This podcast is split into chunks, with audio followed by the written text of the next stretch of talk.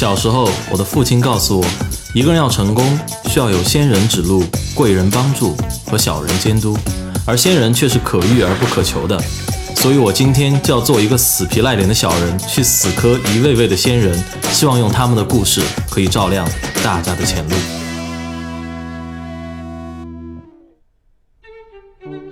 大家好，欢迎来到我们本周的学霸百宝箱，我是主持人杨哲。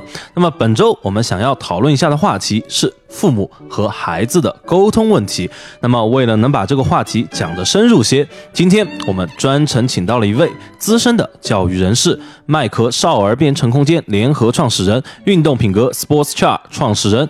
赵新华来和大家分享一下这个话题。来，赵兄和大家认识一下。哎，大家好，我是呃麦壳少儿编程空间的联合创始人，呃，名字叫赵新华。今天呢，很高兴来到我们的呃学霸百宝箱，能有机会跟大家做一个分享和交流。嗯，那么谢谢赵兄啊，赵兄啊，呃，我们先从这个刚刚我们提到说麦壳开始好不好？麦壳具体是做什么的？好，呃，现在的话，应该说刚好是最近一个叫 STEAM 这个热潮，然后包括国家还有很多学校也在这个推这个 STEAM 的创客教学。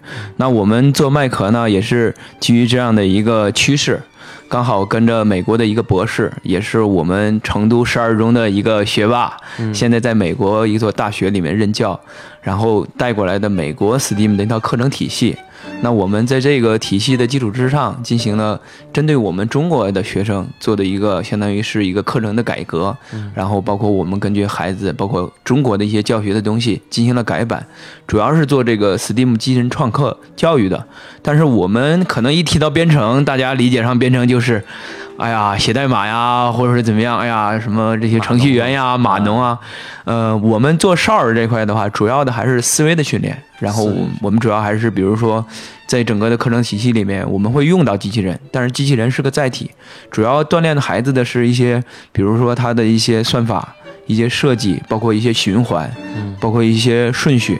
通过这种思维的训练呢，让孩子具备一些处理事情的这样的能力。然后在高年龄阶段，比如像我们的六年级或初一的孩子，才会接触到传统意义上，比如说像这种文本编程。去做一些这真正意义上的编程，大部分时间是做思维训练的。我们很多的话会以这种所谓的项目的性质，所以我们也是相当于是效仿美国的一个叫 PBL 的这种一种理念，就是在我们平时的这种学习啊，其实我们都不叫上课，我们叫哎我们要完成一系列的挑战，每一次来来来的话都是完成各种各样的挑战，所以在这个过程中会让孩子去明白，好什么样的条件下会诱发什么样的情况，那你该怎么去处理？其实这个的话就包括像。我们现在已经所谓的已经工作很多年，其实每天面临的就是处理各种各样的问题，不管是说工作上的还是业务上的，其实就是很多问题。当你其实你在回想你这样成长经历的，就是说，好，我遇到一个问题的时候，我该怎么去处理？中间会有冒出来的一些情况，又该怎么处理？我们只是说把这种的一些训练，可能是以这种机器人的这种方式，降到这个所谓的这个小孩或少儿阶段，让这些孩子就是说。更有场景化的去做这样一种能力上的一种培训。嗯，那我们刚才提到有一个词，我刚才差点把它漏过去了，什么词？就 STEAM。OK。就 STEAM，我估计就说可能我们，呃，可能听众们还不太熟悉这个啊。赵兄，你们给大家介绍一下。OK OK，这个 STEAM 实际上是五个英文字母的缩写的首字母，然后 S 是 Science，就是科学，然后 T 呢是 Tech，是科技，然后 E 呢是 Engine，就是工程。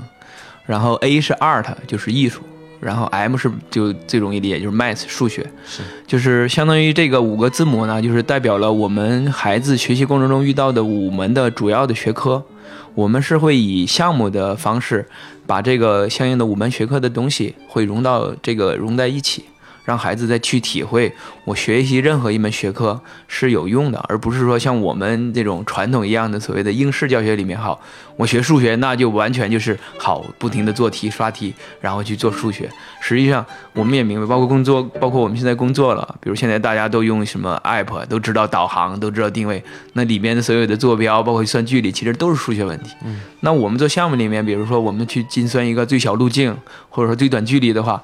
它也是用这个数学的一些这个所谓的一些，比如距离的测算呀，对吧？包括它这个路那个路线的选择呀，孩子就更容易理解哦，原来我学数学是要去解决我这样的问题的，而不是真正的我什么我要去刷题呀，或者说去考多少分。这样的话，其实孩子的兴趣来的话可能会更好一点，这样他就避免了所谓哎我会有这个分数的压力，因为我们觉得兴趣嘛，因为我自己始终认为就是兴趣是最好的老师嘛。是，一旦孩子找到兴趣的话，其实他能爆发出来这个能量，其实是我们这些所谓的老师也好，或者家长也好。真的很难想象的。我们那儿有个小孩，就是二三年级，他已经在自学 C 语言了。当时我都我都觉得很诧异。后来他妈妈就说：“哎呀，这个孩子就是喜欢这个计算机，就是喜欢编程，我们都都没人管他，他他自己上网、淘宝什么买的，京东买的 C 语言，自己也在看。后来我们就说：哎呀，这孩子太有意思了。”是，就是我们目前现在的定位是六到十二岁，就是所以说从时间上来看的话。就是这是孩子学习任何一门东西黄金的年龄，所以是小学。呃，对，就是可能是以小学一年级到六年级为主。所以就是说时间上的冲突肯定是会有的，因为家长也会说孩子在未来，比如说他到底在哪一个方面有潜力，其实这个他也是说要去摸索的过程。对，所以我们这儿也有，所以我们的课程的话也是一周一次，所以的话也不会占用孩子太多的时间，因为现在的小孩基本上下午三点半四点钟放学了嘛，他会去比如说学舞蹈呀，对吧？去学运动呀，是，然后比如说像我们的周末或晚上过来学一些编程，而且我们的课堂是九十分钟嘛。是，就是整体来说的话，应该是算家长众多选择的之一，所以所以就是说，可能还没有到这个所谓紧张到已经影响到他的主科学业啊，其实还没有。OK，那么呃，我接下来就有个问题，就就冒出来的一个问题啊，就什么呢？就是你看我我心目中就是说能上这样的课的同学，是什么样的同学呢？就是。我我的感觉，第一感觉应该是学有余力的同学，对吧？就虽然说小学现在学习压力要稍微比初中、高中小一点，但是你跟国外比，我们小学已经是那种很厉害，就很厉害的那种小学了。所以说，那么是学有余力那种同学，就说，哎，我还有点空余时间，我课业还不错，我来学学，还是说，啊，我在每门课上都没有兴趣，然后我现在成绩也都一般般了，就可能算不上中等，可能中等偏下一点。我像这样的孩子，比如说我是这样的，那我能来上这个班吗？其实是这样的，就是说，STEAM 倡导的话，包括我们做项目的里面的话，其实就是也是，呃，以开放性的这种题目为主，所以它没有固定答案，所以这里面也没有说什么一定要是。什么所谓的班上学习成绩好的，或者说有时间有余力的才能学，其实它是锻炼孩子综合的东西。嗯，就像举个例子嘛，比如说我的一堂课里面，或者一堂挑战里面，嗯，他有有所谓的一些选择。当然有一个小孩就特别有意思，他完全不按照我的套路来，他完全按照他的思维把我整个设计的路线完全划掉了。这个时候我也没有去打断他，我就问他，哎，你在做什么呀？然后你是怎么表达的呀？然后他给我讲的，哇，头头是道。然后我还给了他一个全班最高分。然后我觉得啊，他能超脱你的一些东西，然后能敢于表达的东西，我觉得这个其实也是我们倡导的。因为孩子的成长是有规律的，就是在他最享受他那种时刻的时候，尽量的让他去表达他的东西，哪怕他看上去有点幼稚。那比如说作为家长也好，或者作为我们老师也好，也应该是尽量的去配合他。然后在这里面能激发到他的一些兴趣，或者说他的一些认知，我觉得这个其实也是我们做 STEAM 这个里面，嗯，所谓的一个核心理念吧，就是说尽量遵循教学跟着孩子成长的规律，多去陪伴或者多去跟他交流，让他发挥他更大的这个力量。所以我们的课程其实没有所谓的一个门槛，就是任何的孩子只要是他觉得这个东西。有兴趣，因为我们说了嘛，STEAM 是五门课程，嗯，基本上就是把孩子能觉得好玩或者有意思的东西全涵盖在这个里面了，所以都可以来尝试了。所以说，那我问一下啊，就是因为这个课程开到今天还一直在开，对，开了多久了？大概？呃，我们其实也是创业项目嘛，到现在的话可能。接近九个月的时间吧，九个月了，那还挺好的。然后一共有两个校区了，是哦，那这个就是发展还比较惊人，我觉得这个速度还比较惊人啊。那么在这个情况下，我其实很好奇，就是说能这样发展，其实是因为你做了肯定效果好，然后客户可能持续会回来，或者有新客户过来才会这样，对不对？现在基本都是所谓的分享嘛，家长觉得好，所谓的分享。那么，呃，因为这个其实是一件很有意思的事情，就是什么？中国其实现在在教育领域，其实看重的最功利的东西就是分数，对，只要分数够高了，其他的其实没有那么所谓，对吧？最主要百分之九十，我我说保守一点，百分之九十，对吧？对对你只要把这个搞定了，其他事情我们都可以商量，对吧？是是是但是这个东西我是明不太明显看得到对分数的一个提升，就是说不像我去今这个这周末我去上一个数学提高班，速成或者对吧？对对对，就感觉哎呀，上了数学提高班，我下下次考试分数我可以提升五分，是的，就这种感觉，对吧？但是我去来上一个少儿编程班，这个到底是哪一科呢？对啊，你讲不清楚。然后你说回去到底对哪一科分数有提升呢？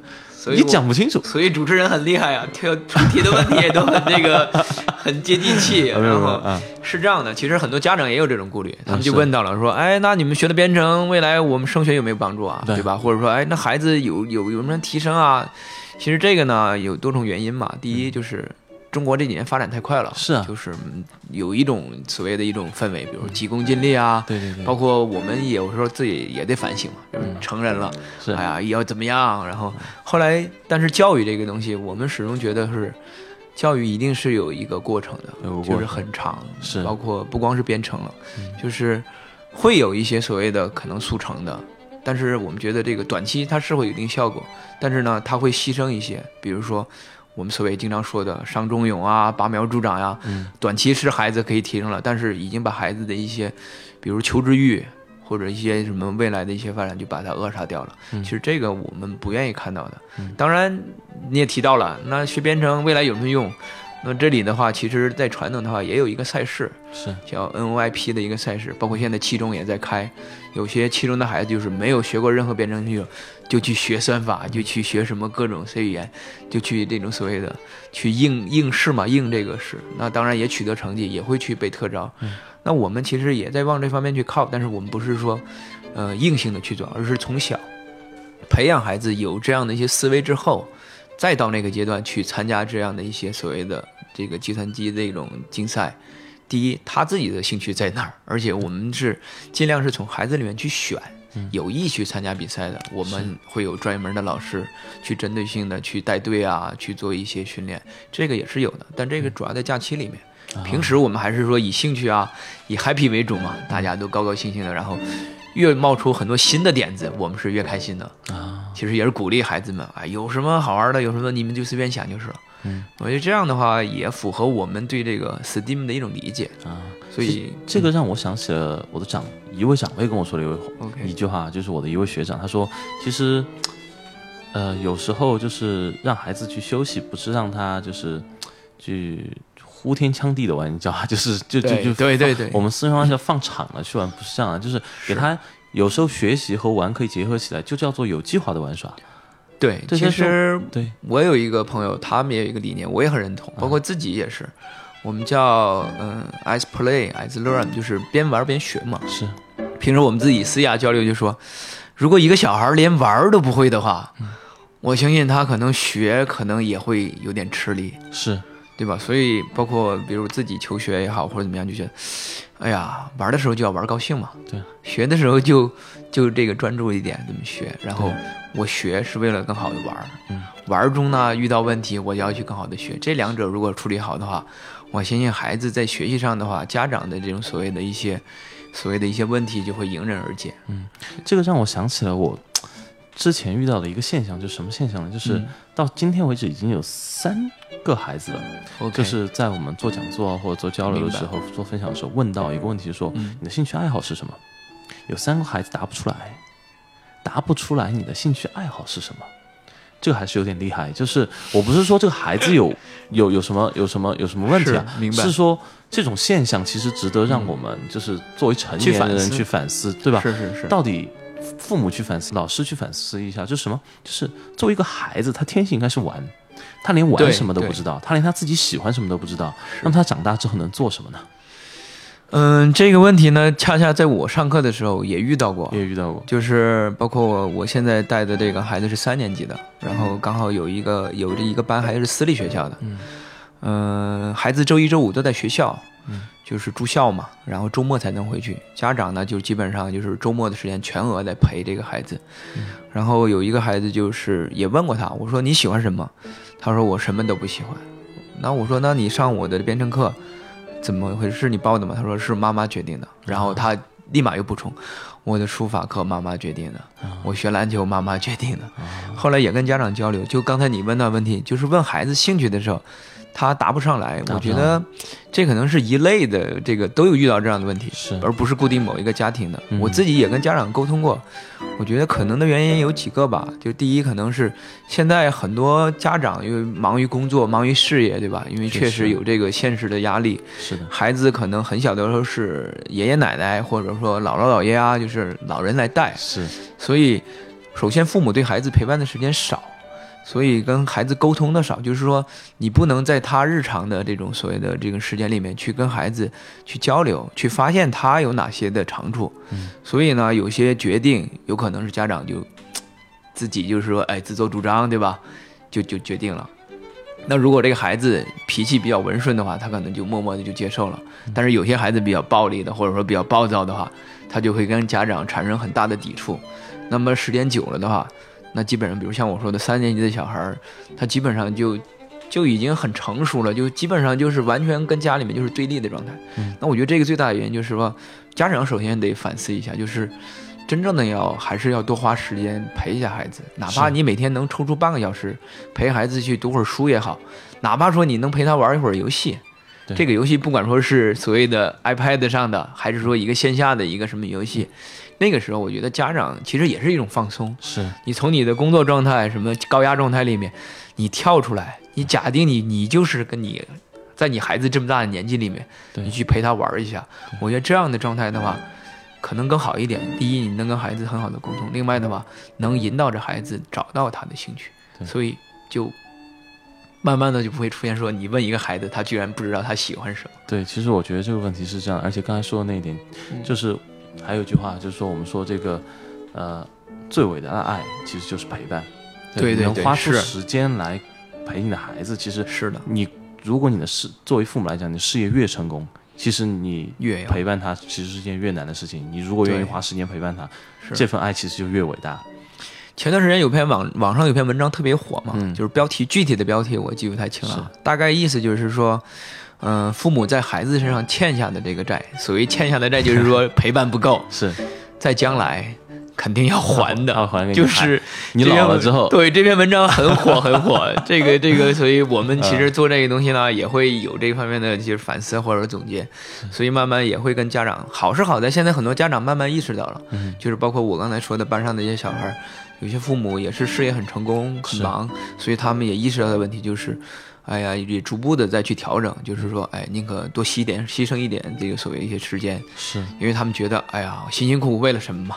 也是为了孩子将来有一个成长的环境，所以也在调整自己的时间。慢慢的话，嗯，他就说理念已经慢慢认同上来了，所以这个是一个很好的现象。我觉得这个可以分享一下，然后多交流一下，陪伴。我觉得这个是任何一个老师或者任何一个机构也替代不了的，这个是家庭里面必须要去做的事情。大家好，这里是学霸百宝箱。大家如果想更及时的收到我们节目的信息，请关注我们的微信公众号“露露小讲堂”。另外，如果大家喜欢我们的节目，请把我们的节目告诉您的一两位朋友吧。不管他是一位几岁或者十几岁的学生，还是一位初入大学的青年，又或是已为人父母的家长，您的一次分享。可能会让一位高压下的同学少爬几座大山，可能会为一位久久迷茫的大学生指明一条出路，也可能让一位操劳的母亲少几个难眠的夜晚，少几缕揪心的白发。还有一个吧，也其实也比较有代表性。我个人觉得哈，就是班上有个小孩儿，第一堂来上课的时候就哭了鼻子，哭鼻子。对，三年级的小男孩哭鼻子，然后我就问他为什么呀？就是其实也也没有什么太严重的事件了，就是其他的同学啊，可能说他，哎呀，你怎么那么慢呀？做事情啊，又又不跟我们节奏呀，他就觉得受了委屈就哭鼻子。后来私底下也跟他的家长在交流嘛，就。了解到一些情况，就是这个就是你说的，孩子这家有两个两个孩子啊，两个儿子，然后一个弟弟，然后性格刚好相反。这个哥哥呢，就是做事情呢那个慢条斯理的，慢性子，对慢性子。然后弟弟呢，就是比较这种所谓的哎那个什么干净利落、干净利落、爽快型。然后这个妈妈呢，就是妈妈也是急性子，因为。这个所谓是四川辣妹子嘛，这个辣妈就是平时就是雷厉风行的那种，所以就是在平时的这个生活里面，他自己也在说嘛，他说的，哎呀，我有一个不好的习惯，就是经常会当着这个哥哥的面，或者说，哎呀，你说你弟弟，比如说，哎，做事情这么快，你怎么这么慢啊？或者有的时候会说，哎，你看你们班上的谁谁谁怎么怎么样，然后你你又怎么怎么样。后来我跟这个妈妈交流的时候，我把我她在课堂的表现讲给这个妈妈听。我说的，你的小孩儿第一有点儿有点儿自卑，嗯，就是呢，其实这个东西呢，我觉得不是坏事情，就是他心思其实很细腻，就是就是很有意思一个小孩儿，然后。但是这个问题，我觉得有可能是平时在家里面沟通啊，有些问题。这个时候他妈妈直接就化解上了，他说：“这个我有很大的责任，就是平时我愿意拿他跟其他孩子比较呀，包括在家里面，弟弟因为比较灵巧嘛，或者说这种所谓乖巧一点，所以经常说：‘哎呀，你看弟弟怎么样，你又怎么样。’后来我就跟妈妈讲，我说：第一，他是哥哥。”哥哥在这个兄弟这个里面的话，一定要树立榜样的作用。对，就是你尽量的应该是多去鼓励或者让哥哥能承担一些东西，是尽量的少去避免一些负面的词汇，嗯，对吧？而且不要去比较，因为我们始终有一个理念，就是我们在课上的话，包括跟家长沟通的时候，特别注意啊，从来不会跟家长里面去拿孩子去做比较，包括我们跟家长沟通也是一对一的。很少去做这种同类比，因为我觉得每个孩子都有他独特的东西，比较这个东西恰恰是最最有杀伤力的。是，所以这个我觉得这个可能是一类家长，当然这个不是说问题啊，我觉得这是一种技巧的问题。嗯，就包括现在我们比较就是流行的，也是美国才出现的一个研究。我们现在叫成长型思维，叫 growth mindset，就是什么意思？当然就是说，美国是这样的，比如一个小孩子在一件事情或者做一个题目也好，或者做一个如果小的任务也好，遇到困难的时候，我们传统的教育可能说，哎呀，怎么这么笨？可能就是有些家长心里的潜台词哈。是。但是美国的一些，比如说家长或者有一些老师，他会这样说，他说：“恭喜你，你遇到问题了，对，你的大脑在进化。”你的脑细胞在成长，你能把这个问题解决掉的话，这个是非常好的事情，而且你会越来越厉害。所以孩子他听过这样的引导之后，他就明显哦，原来遇到问题是一个非常正常的。对对对，不光是我的问题，不是说我不行，而是说这是一个普遍的事情。是这样的孩子，他就会觉得哦。我约来，我遇到问题，这是普遍现象，就解决嘛，对，解决嘛。然后有问题，我可以求援嘛，对，对吧？我去解决它就好了。对，这个有点像打游戏，我就升级，不断的去演练，遇到问题去解决，慢慢的话，这样的引导方式的话，可能对现在这种问题会有很好的帮助。就是这种技巧，就是遇到任何的问题，第一不要责怪，不要比较，一定要鼓励他，而且让他认为遇到所有的困难是好事情。对这样的孩子，如果说有这样的这种所谓的引导方式的话，我相信这个孩子将来不管是他的初高中学习，哪怕大学出来工作，他遇到所有的问题，我觉得他都可以以非常好的心态去解决。确实是这个，我觉得也是我们现在就是平时这个，呃，跟家长跟孩子沟通里面，我们也在学习或者说去学以致用的东西。我觉得这个我愿意跟所有的人分享。那么。就说到这里了，这个我们这个严肃的话题讲了这么多，这个呃，赵兄平时有没有什么爱好？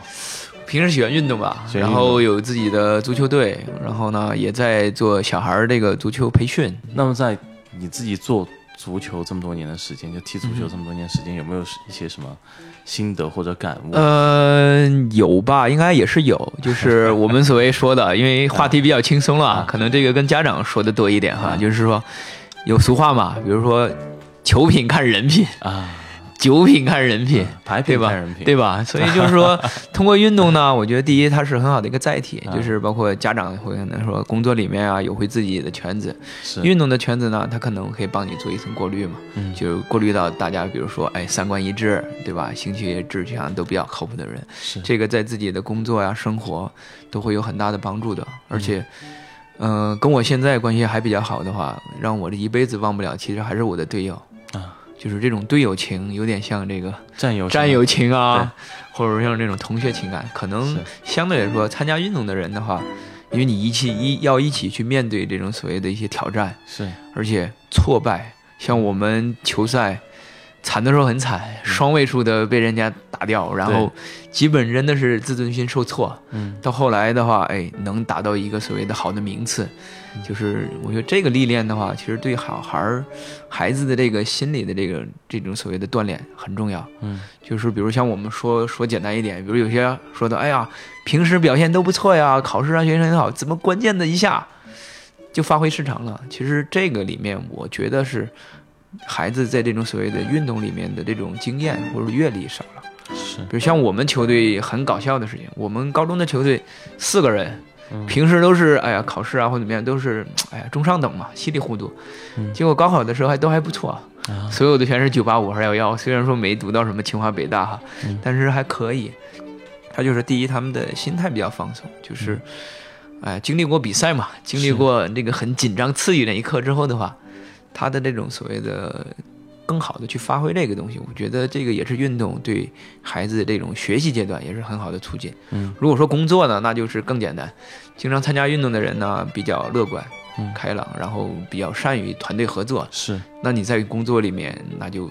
就更好了，就是所谓的这种让他耍得开一点。对啊，你做任何的项目啊，或者你面见你的客户啊，这个其实是非常好的事情。确实是，对对。那么赵生除了足球之外，我看到你还有时候会参加一点这个志愿者活动，对不对？对对对。啊，那么这是一个什么样的东西？呃，志愿者这个项目呢，是当时汶川地震的时候，一个香港的欧先生，成功的企业家来成都做的一个公益项目。是，就是最开始就比较简单嘛，就问问一下灾区的孩子，嗯，我们送一些宠物熊，写一些所谓的志愿者跟着小孩写一些交流信，对，做一些心理辅导，嗯。后来我们就变发现了，孩子其实真正需要的是软实力，软实力。就是软实力。现在大家提，包括我们的学霸这个课堂啊，包括我们这种很多都在做，就是孩子更知道，就是说我的兴趣，包括一些大点的，比如我的专业。后来我们就调方向了，就是公益的话，主要是做呃专业分享，还有一些职业的分享，做这方面。嗯，这里边也有很多好玩的故事啊，就是刚才你也问到了兴趣嘛。就是当时我们遇到了一个初二的小孩嗯，就是在眉山，啊，当时我们相当于，哎呀，可能说聊天，我们相当于也要抓一个标杆用户、标杆例子，当时就翻资料嘛，就发现小孩画画的这个东西，这个孩子绘画比较好，所以我们就找到这个孩子，就说，哎，你有什么兴趣或者你有什么梦想啊？将来长长大了想做什么？孩子就说我想当设计师，然后我说，哎呀，好啊，你初二的时候就。有这个很这么好，清楚，对他很清楚，就是我想做设计师，而且态度很很这个坚决。后来我们就说，那好，那你觉得做设计师该怎么样？然后他就说说说，后来也跟老师嘛，跟家长交流，就是孩子在这个初二阶段有两个就是相对来说欠缺的地方，就是他的英语成绩不是很好，英语成绩，还有一个就是比较腼腆。不愿意表达自己，害羞，害羞，嗯，这个其实也很正常，孩子的性格都一样的。后来我就跟家长说的，要不我们这样试一下吧。然后我们有个志愿者在成都有一个自己的设计工作室，是。然后暑假的时候，要不你到孩子到这儿来实习吧？嗯，大学有实习吗？我们做小点儿，我们做小点儿，我们拿一个初中初中生，拿个初二的孩子来实习吧。啊，他说好，家长也很配合嘛，就到成都来租房子一个月，就每天上午把孩子送到公司嘛，送到工作室。然后我们的一个志愿者，设计师的这个志愿者，就带着他去拜访客户，去参加公司这个项目的这个所谓的讨论呀，或者这种这种所谓的制定啊。孩子在这过程中去引导他，因为因为志愿者是知道的，比如孩子来的时候，还是要有点收获嘛。那家长就说的，哎，能让比如提高点英文成绩也行，或者让孩子外向一点，在一个新环境、陌生环境里面，所以志愿者也有意识的在引导他。嗯，就是说，你看学英语。为什么？因为你设计师的很多工作文献呀，很多都是英文的，所以你看你英文不好，那这些资料你就读不懂，嗯，那你就没办法去把你的设计做得更好。是，所以孩子慢慢就哦，我学英语是为了我的未来的梦想或者我的工作，而不是说我考一个高分，或者说哎分考考低了我会有挫败感，他就明白了哦，原来我是要要为了我未来的一个梦想来去要学英语学好。是。同时，这个表达腼腆嘛，因为带他去见客户嘛，孩子就明白了，哦，原来设计师不是我想象的，天天画图啊、做方案就行了，大部分时间要去见陌生人、拜访用户，去聊人家的需求，他就哦，原来我要表达。啊，我得说，对我得说。啊。慢慢的话，这孩子就领悟到了这个这个要做的东西，所以这个。刚好我们也算比较成功，就是孩子当年初三中考的时候是以眉山第一名的成绩，眉山第一名。考到成都四中来的。啊，然后现在在中山大学就读。啊，那是非常标杆的一个例子。对对，而且到高中的时候，我们有一个是美国那个博士过来，一外国人，美国人。他高中的时候可以非常流利的用英文跟这个美国博士来交流，然后我们这些志愿者看在旁边，哇，这孩子英语流利到现在这种程度，我们都觉得从一个英英文的差生到这个程度，对，已经可以完全自由的交流。我觉得这个这个真的是就像我们说的，一旦你把他的兴趣跟这东西点燃之后的话，他的成长这个速度真的是我们很难想象的。就像开始二二年级的时候就去看 C 加加的这个小朋友一样，对 对对，难以想象。就是因为现在孩子真的很聪明，对，就是像又是信息时代，信息时代，他比如说一旦掌握到一些技巧的话，他很很容易去提速的。对，所谓的说这个，所以说家长就是说，包括我们所谓的所谓的这种从业者嘛，比如说老师也好或教练也好，其实他们是一样的，就是一定要，我觉得就是一定要遵循规律。另外的话就是，就像我们现在说自己创业也好，嗯。现在像以前的话，所谓的哎呀，没有信息时代啊，那都是什么哎呀，去什么一个中心对吧？好，有个百货，大家都往百货跑，没办法呀。但是现在的话，已经去中心了。那像我们说，我们要以客户为中心。那我认为，比如从孩子成长阶段的话，对家长来说，或者对老师来说，就是创业项目，所有的东西就要以孩子为中心。确实，不是说你老师有什么你就教教教教，肯定不行的。对，就是孩子你要他有什么诉求，嗯，量身定做。对，就是这个东西呢，可能现在很多校改也在改革，包括我接触到一些很多学校也在做这种翻转课堂，就已经不是老师讲了，就是小学生分组，一个班三十三十多个学生就分六七个组，是，然后每个组上去讲东西，嗯，比如说，哎，我第二天要讲三角函数了，嗯，好，提前一天预习，孩子们分组嘛，是。自己学习，第二天他肯定要学呀，为什么？他第二天要上去讲啊，我要把它讲清楚。对啊，要讲清楚啊，然后下面人还要给你去补充，然后老师在旁边辅导。就是，其实我们可以看到，教育现在其实在面临很大的冲击，是。是很好的事情，我觉得是很好的事情，对对，不是说像以前的，就是啊一味的这种所谓的这种灌输式的，但是也提出来的挑战，就是说家长也要跟得上，就是。其实我觉得是这样的，人这个这个都在不停的学习。是，如果说你停止了学习，不光是老师、家长，其实一样的。你停止了学习的话，你就跟不上的这个潮流。嗯，就是哎呀，说不好听的，就是经常说什么输在起跑线呀，什么被淘汰。但是这个东西你没办法，这是客观存在的，对吧？比如有些行业就就被这个所谓人工智能啊什么取代掉了。是，那你比如说你再不去调整。那未来就真的没有你的这个生存的东西，这个是挺现实的。对，其实我觉得就是在这个教育改革的过程中，在这个社会发展过程中，家长要把自己作为对对对这个教育积极的参与部分。对你不能觉得那个是人家的事情，老师的进步就好了。孩子被老师教了就好了，这教育上的东西我可以不管，不可能的。其实家长也是挺茫然的，就是我们说了嘛，一些刚刚一些现象，这个是一类家长，就是第一，他们确实比如说平时工作忙哈，是是，疏忽了这方面的一些比如技巧。那比如有了像比如我们这样的平台，对吧？有了这这样的所谓的这种呃大家交流的机会，是我希望这些家长就是因为都是希望孩子好嘛，是对吧？那家长就是他只要他自己的心态调整过来，意识调整过来，其实这个。我觉得其实没有想象中那么难，对，就是你一旦说吧，你一旦找到了跟孩子沟通的技巧，对，包括摸到这个规律的话，其实你的孩子真的是没有说那么多问题的。确实是比操场跑个三百圈容易太多了，太太太容易了。而且你能跟孩子沟通的话，确确实实的话，这个家庭和睦嘛，然后有很多问题能一起面对，对，这是太好的事情，何乐不为？比你说你哎做了多大的生意，然后你再回来去纠正家里面这些问题，对。我相信这个这个的成功也不亚于你在外面事业上的成功。确实是我这点上我非常赞同。那么今天跟赵兄聊的也是很开心，但是这个节目的时间到这里 差不多了。这我是这样想的，就找个机会。找我们赵兄回来，找个其他的话题，我们再做两期节目，对吧？OK OK，没问题。那我们今天节目时间也就差不多，我们各位听众还是感谢大家的捧场。我们下周星期四晚上十点，学霸百宝箱不见不散。再次感谢赵兄的光临，谢谢赵兄，谢谢大家。好，那么大家再见，好，拜拜。